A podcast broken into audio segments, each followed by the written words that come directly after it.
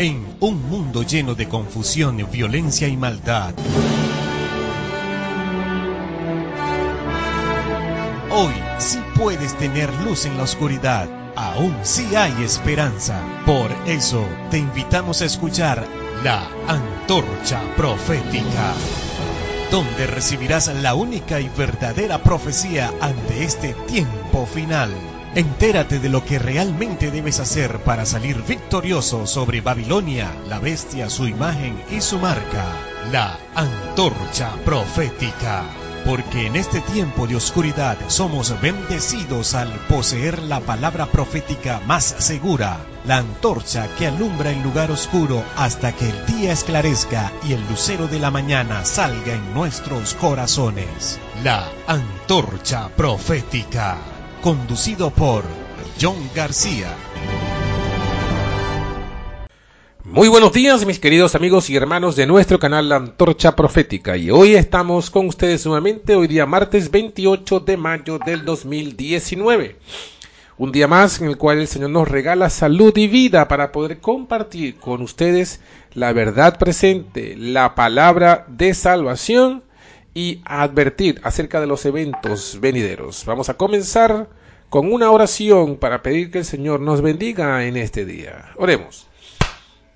Querido Padre, te damos gracias por la noche que nos has dado de descanso y la oportunidad que nos has dado de estar aquí nuevamente con vida y con salud para poder compartir con mis hermanos de todas partes del mundo este gran eh, verdad que tú nos has dado, esta maravillosa verdad que tú nos has dado eh, de gratis, nos has dado de balde, nos has dado por la gracia y la misericordia de tu nombre.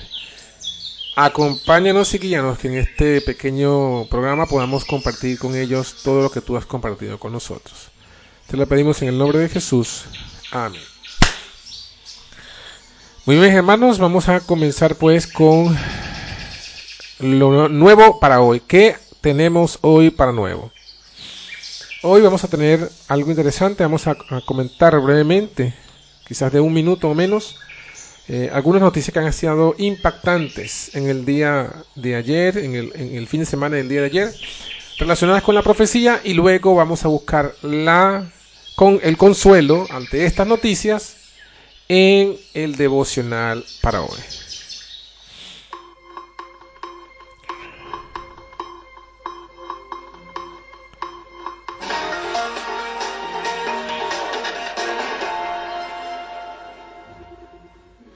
Muy bien, mis hermanos, tenemos que el día de ayer, lunes 27 de mayo del 2019, eh, aconteció un terremoto en el país, en Perú, alcanzando aproximadamente la escala 8 o, o la magnitud 8 en la escala de Richter y esto coincide especialmente con lo que dice la palabra profética de nuestro Señor Jesucristo, que en el tiempo final los terremotos irían ampliándose cada vez más, multiplicándose por todos los lugares poco antes del fin.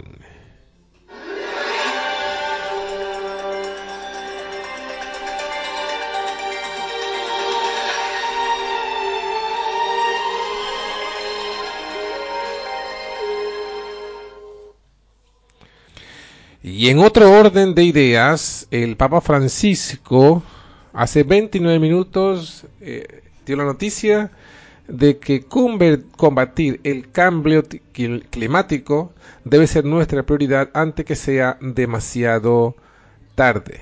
Y esto lo hizo en el encuentro del cambio climático y nuevas evidencias de la ciencia, la ingeniería y la política que fue organizada por la Academia Pontificia de Ciencias el día de hoy, 28 de mayo del 2019.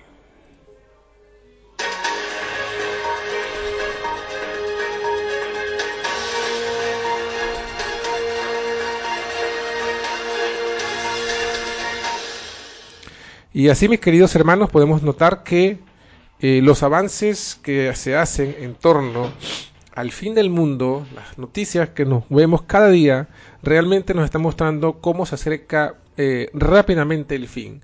Por un lado, la naturaleza se encuentra convulsionada, estamos viendo eh, la conmoción de las potestades de la tierra, como lo dice Mateo 24, y por su parte el Papa, el Anticristo, aprovechando todas estas desastres naturales para eh, introducir la idea de que esto es causa nuestra por nuestra inmoralidad, por nuestra desobediencia, eh, porque realmente no estamos eh, respetando el día de descanso papal.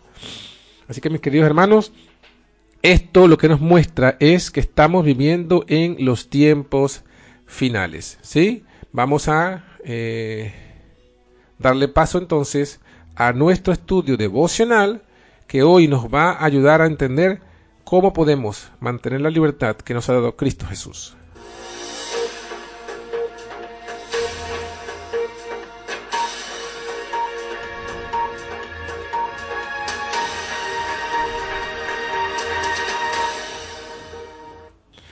Muy bien, el capítulo 5 del libro de Gálatas comienza con este eh, reflexión. Manteneos pues firmes en la libertad con que Cristo nos libertó, y no os dejéis oprimir de nuevo bajo el yugo de la esclavitud. La relación entre el capítulo cuarto y el quinto es tan estrecha que cuesta imaginar qué razón pudo llevar a dividir el, texto en este punto. Cuando Cristo fue manifestado en carne, su obra consistió en publicar libertad a los cautivos y a los presos abertura de la cárcel, lo dice Isaías 61.1. Los milagros que realizó fueron ilustraciones prácticas de su obra. Y bien podemos ahora considerar uno de los más llamativos. Vamos a leerlo en el libro de Lucas, capítulo 13, versículos 10 al 13. Un sábado enseñaba Jesús en una sinagoga y estaba allí una mujer que desde hacía 18 años tenía una enfermedad por causa de un espíritu. Andaba encorvada sin poder enderezarse. Cuando Jesús la vio, la llamó y le dijo, mujer, quedas libre de tu enfermedad puso sus manos sobre ella y al instante se enderezó y alabó a Dios. Cuando el hipócrita dirigente de la sinagoga se quejó porque Jesús había hecho ese milagro en sábado, él le recordó cómo cada uno deja libre su buey o su asno en sábado para que pudieran beber. Y añadió entonces, a esta hija de Abraham, que hacía 18 años que a Satanás la tenía atada ¿No fue bueno desatarla de esta ligadura el sábado? Hay dos aspectos dignos de mención. Satanás tenía atada a la mujer y ésta tenía una enfermedad por causa de un espíritu que la incapacitaba. Observa qué descripción tan ajustada de nuestra condición antes de encontrar a Cristo. Primero, somos cautivos de Satanás, estamos cautivos a su voluntad, a la voluntad de él, como lo confirma segunda de Timoteo capítulo 2 versículo 26. Y también añade Primera de Juan 3.8, todo el que comete pecado es esclavo del pecado. Perdón, esto lo dice Juan 8.34. Y Primera de Juan 3.8 dice, y el que practica el pecado es del diablo. Y Proverbios 5.22 dice, sus propias iniquidades atrapan al impío y su propio pecado lo sujeta como un lazo. Así que estos versículos claramente nos indican que el pecado es la cadena con la que Satanás nos ata. Segundo, Estamos enfermos por causa de un espíritu y no poseemos de ninguna manera la fuerza para enderezarnos, ni para liberarnos por nosotros mismos de las cadenas que nos atan. Es cuando aún éramos débiles que Cristo murió por nosotros. El término que se traduce débiles en Romanos 5.6 es el mismo que en el relato de Lucas se traduce por enfermedad. La mujer estaba enferma o debilitada y esa es también, mis hermanos, nuestra condición, tu condición y mi condición. Ahora, ¿qué hace Jesús por nosotros? Miren, Él toma la debilidad y nos da a cambio su fortaleza. No tenemos un sumo sacerdote que sea incapaz de simpatizar con nuestras debilidades, lo dice Hebreos 4:15.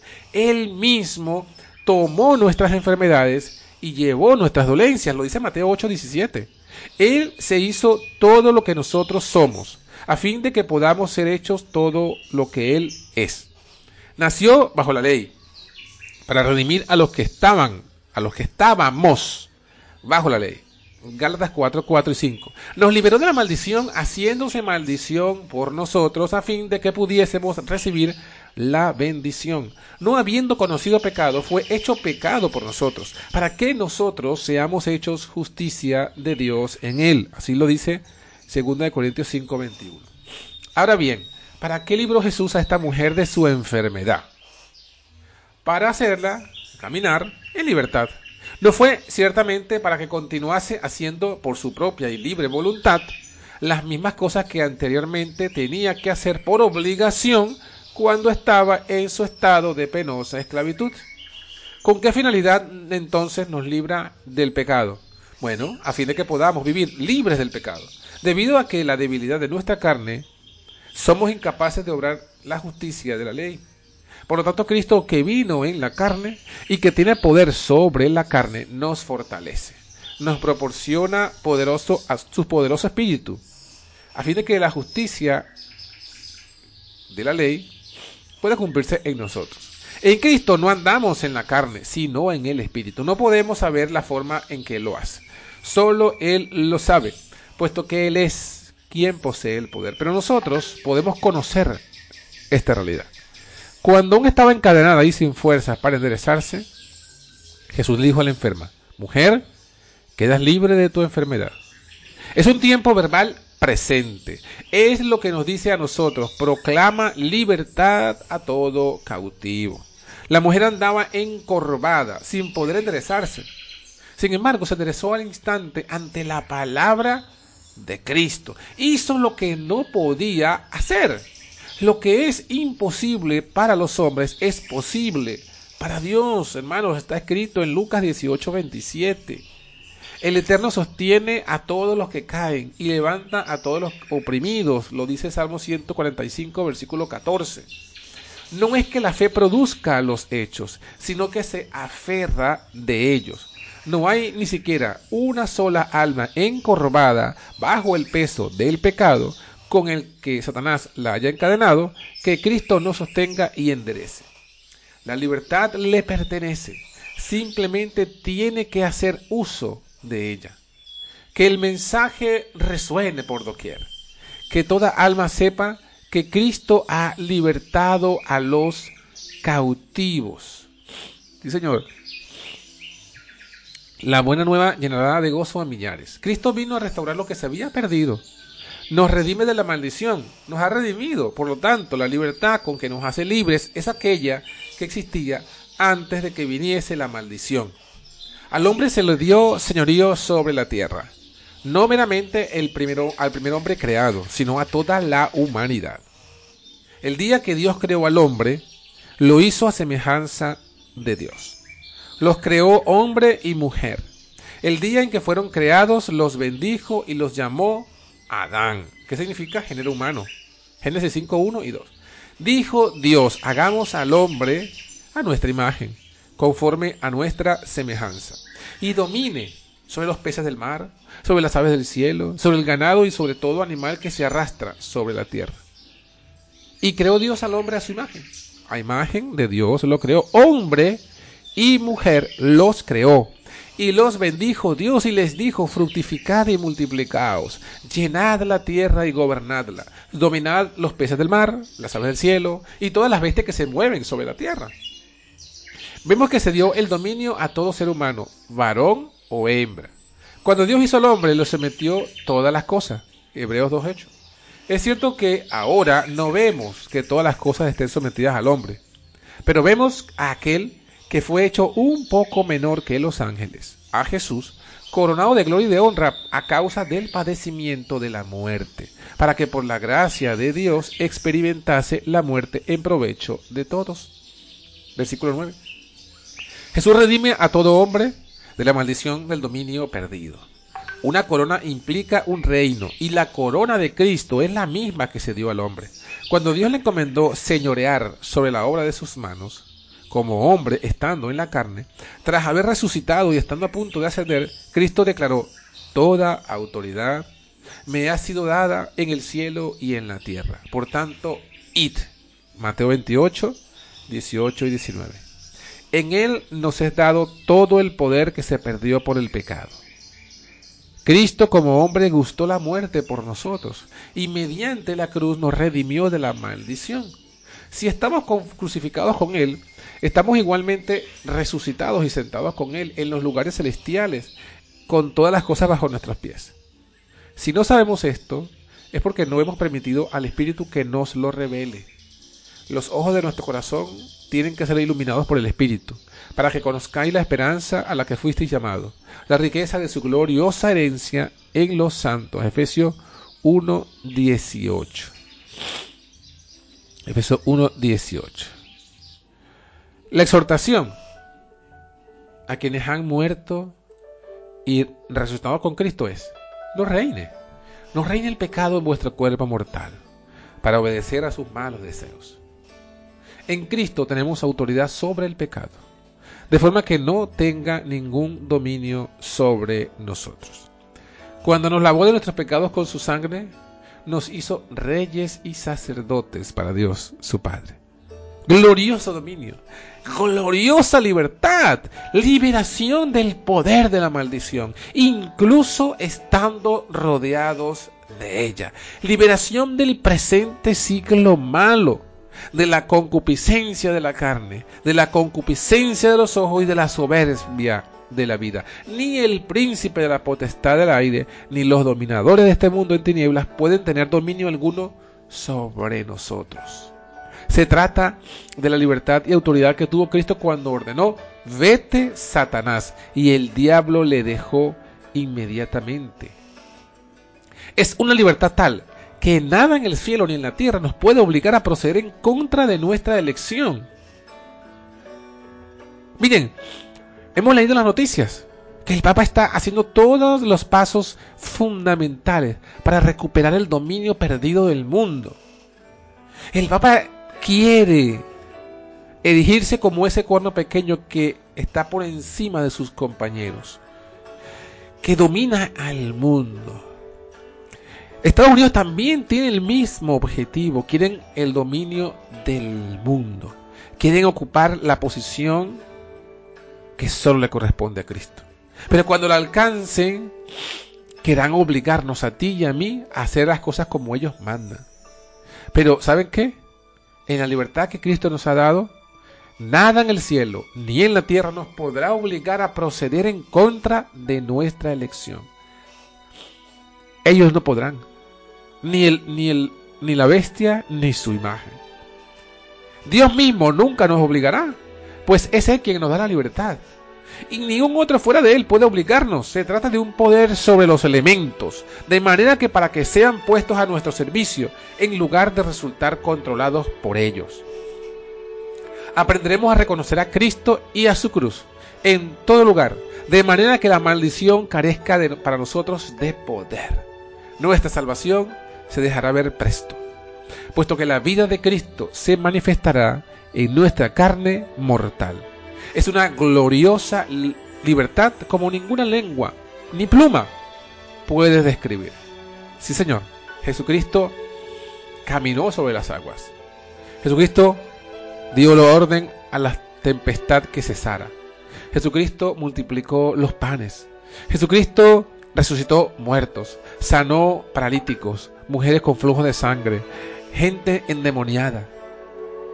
Un poder que nunca se ha visto jamás. Y todo por su palabra. Esa es la libertad de Cristo. Ese poder es el poder creador. Es, el poder que dice la Biblia que por la palabra de Jehová fueron hechos los cielos y todo el ejército de ellos por el aliento de su boca. Sí, Él dijo y fue hecho. Él mandó y existió. Lo dice el Salmo 33, el versículo 6 y 9. La misma palabra que creó el firmamento estrellado nos dice, manteneos pues firmes. No es una orden que nos deje en el mismo estado de impotencia anterior.